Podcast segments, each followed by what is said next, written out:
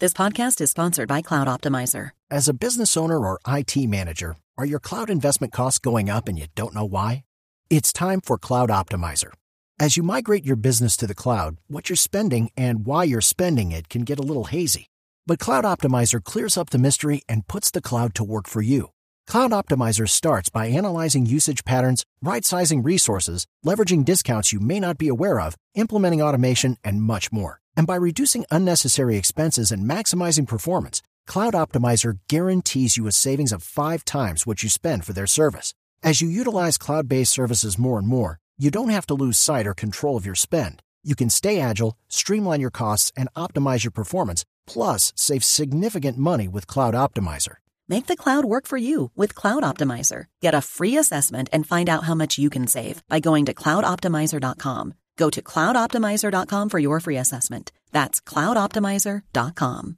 Boombox. Se habla de Colombia como uno de los países con mayor espíritu emprendedor del mundo, pero además uno de los países con mejores condiciones para emprendedores según el Foro Económico Mundial, pero también un país donde hay hub de desarrollo de las plataformas de servicios financieros digitales y ahora también se habla de uno de los países que está generando un mayor número de emprendimientos que conquistan a los fondos de inversión en América Latina. ¿A qué se debe este boom del emprendimiento? Bienvenidos a 4.0, el podcast. Desde hace una década, Colombia viene registrando noticias muy positivas en materia de emprendimiento. De un lado, colombianos se han empezado a destacar en Silicon Valley, ese gran lugar en California que ha sido la cúspide de la tecnología en el mundo y a la cual hay que decir eh, pocas compañías han logrado llegar de manera exitosa. Si bien este es el lugar donde muchas de las soluciones que todos usamos han dado origen a grandes multinacionales, también es cierto que de allí con ese efecto multiplicador que tienen los emprendimientos de alto impacto, han surgido unas nuevas soluciones que hoy se están abriendo espacio en los mercados compañías que se encargan de conectar a las personas que buscan trabajar de manera remota con las empresas que lo necesitan, dirigidas por colombianos, plataformas de educación virtual que están creciendo en América Latina desde Silicon Valley, compañías que se encargan de administrar el personal para que las empresas puedan tercerizar esos servicios administrativos y además compañías que están en el mundo de identidad digital, todas creadas por colombianos, además con presencia en buena parte de sus equipos de ingenieros y programadores a lo largo de América Latina. El caso, por ejemplo, del neobanco, o mejor, el banco digital mejor valorado de América Latina, creado por un colombiano desde Brasil, también hace pensar que América Latina viene pasando por un buen momento, pero que Colombia está participando en eso. Se habla entre los estudios que miden el mundo del emprendimiento de Colombia como uno de los países con gran espíritu emprendedor, o sea, de condiciones favorables para que los colombianos puedan pasar de esa idea que tienen en el papel a la acción, a la realidad, pero también como uno de los países que está llegando más lejos en, nivel de emprendimiento eh, a nivel global, según el Foro Económico Mundial. ¿Qué sucede en Colombia? ¿Por qué estos registros tan importantes? ¿Por qué estos casos destacados, que además son casos de base tecnológica? ¿Qué sucede para que los fondos de inversión, principalmente los de Estados Unidos, hoy tengan tan buena receptividad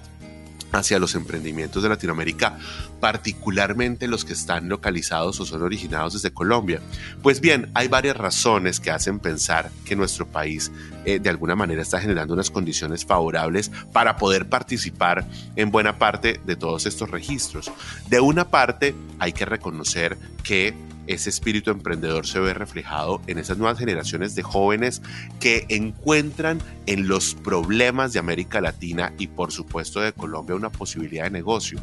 Hay un ecosistema enorme de problemas a donde usted mire, problemas en términos de movilidad, problemas en términos de la desconfianza de poder hacer negocios que generan que una solución de identidad digital sea una oportunidad, problemas de inclusión financiera por todos conocidos que hacen que una plataforma de servicios financieros digitales pues pueda eh, tener todo el éxito, bien sea para hacer transacciones, para poder prestar dinero, para poder facilitar la compra de productos, un escenario donde eh, se requiere que los productos puedan llegar a la casa de manera muy rápida y por eso ese boom de plataformas de domicilio, temas de inseguridad que hacen que quien esté en el mundo de la ciberseguridad, eh, de los ataques cibernéticos de manera preventiva o que preste, por ejemplo, servicios asociados con inteligencia artificial para cámaras, pues tengan también oportunidades de salida. La educación como una de esas agendas necesarias o la salud que permiten que soluciones tecnológicas de diferente índole también puedan abrirse espacio. En términos generales, ese primer elemento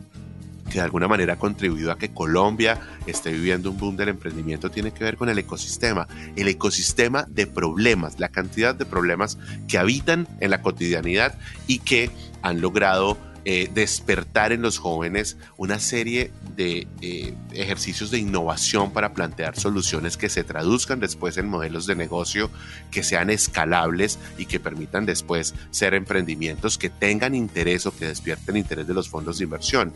Pero también hay que reconocer las políticas públicas. Colombia es un país que tiene una ley de emprendimiento, pero que mucho antes había tenido una ley que permitió el funcionamiento del Fondo Emprender, que fue como ese primer eh, motor para las pequeñas y medianas empresas, fundamentalmente en las regiones, con capital no reembolsable, capital semilla, para que las ideas de negocio pudieran hacerse realidad. Pero también esas líneas especiales de crédito que han estado respaldadas por el Fondo Nacional de Garantías, que sirven a manera eh, o en un equivalente a un fiador para que las personas puedan acceder de alguna manera a líneas especiales de crédito y financiar sus expansiones o poder sobrellevar problemas de flujo de caja. Pero también están plataformas que les permiten a los pequeños inversionistas apostar o creer mejor en los emprendimientos también impulsadas desde luego por el sector público. Existen políticas públicas que además han logrado de alguna manera concentrar esa oferta de bienes y servicios en un mismo lugar. Y allí hay que reconocer que por ejemplo Impulsa o Colombia Productiva han jugado un papel determinante junto con apps.co para que la gente que necesita no necesariamente recursos pero por ejemplo sin información o mentoría pueda tener la información en un mismo lugar y no tener que tocar varias puertas al tiempo. Líneas de crédito, política pública, para acceder a diferentes eh, ofertas de bienes y servicios, pero además eh, un espíritu emprendedor que surge como consecuencia de ese escenario problemático y, sin duda alguna, un eh, momento que pues de alguna manera ha contribuido a ese boom del emprendimiento, también es por supuesto ese alto nivel de desempleo juvenil que hace que muchos jóvenes encuentren en el emprendimiento una verdadera alternativa para complementar su proyecto de vida. Hoy Colombia sin lugar a dudas es un hub es un hub, como bien lo dije hace un momento, de plataformas de servicios financieros digitales. Se está abriendo espacio en la transformación digital de otros eh, sectores productivos que también tienen aplicaciones digitales interesantes en el mundo de la salud, de la educación, en el mundo de lo agro, eh, en el mundo de lo inmobiliario, pero también de alguna manera está empezando a generar un mayor nivel de confianza de cara a los fondos de inversión que encuentran en los emprendedores colombianos una alternativa viable para que sus recursos tengan en el mediano o en el largo plazo un retorno a la inversión importante. Colombia vive un boom del emprendimiento, pero hay que decir que en todo caso no es tan accidentado como se eh, creería, sino que por el contrario ha habido una institucionalidad que ha empezado a adaptarse eh, progresivamente para consolidar ese ejercicio del emprendimiento en el tiempo, para incentivar o para estimular a esos futuros emprendedores en las diferentes regiones del país y para lograr que muchos de esos emprendimientos se conviertan en emprendimientos de alto impacto. ¿Qué se quisiera? ¿Qué hace falta?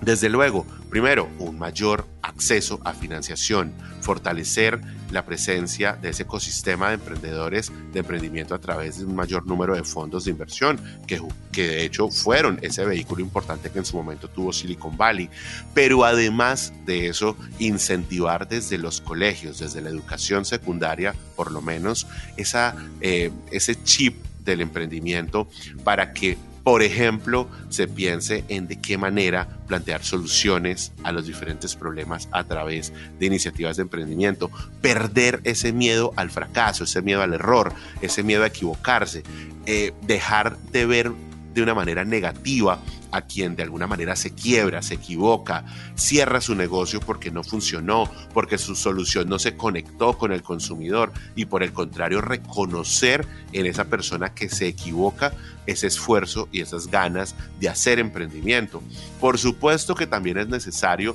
además de esa agenda de educación y de ese cambio de mentalidad y cultura, apostar por un ejercicio de competitividad de cara a la formalidad en el país. ¿Para qué? Para que para un emprendedor sea más barato tramitar los diferentes requerimientos que tenga que cumplirle al Estado para que en materia tributaria hayan unas mayores consideraciones o consideraciones especiales para el fortalecimiento de su negocio, acompañamiento para los primeros dos, tres años que son los más frágiles en la operación de un emprendimiento y por supuesto reducir el número de trámites, sobre todo trámites innecesarios, que lo que hacen es que un emprendimiento resulte siendo mucho más costoso, pero además que termine siendo inviable cuando hay un exceso de licencias, exceso de permisos o una vulnerabilidad porque permite que los intermediadores se aprovechen de esos pequeños negocios que no cuentan con la información y si en cambio tienen que cumplir con requerimientos del Estado. Boom del emprendimiento en Colombia, explicado aquí en 4.0.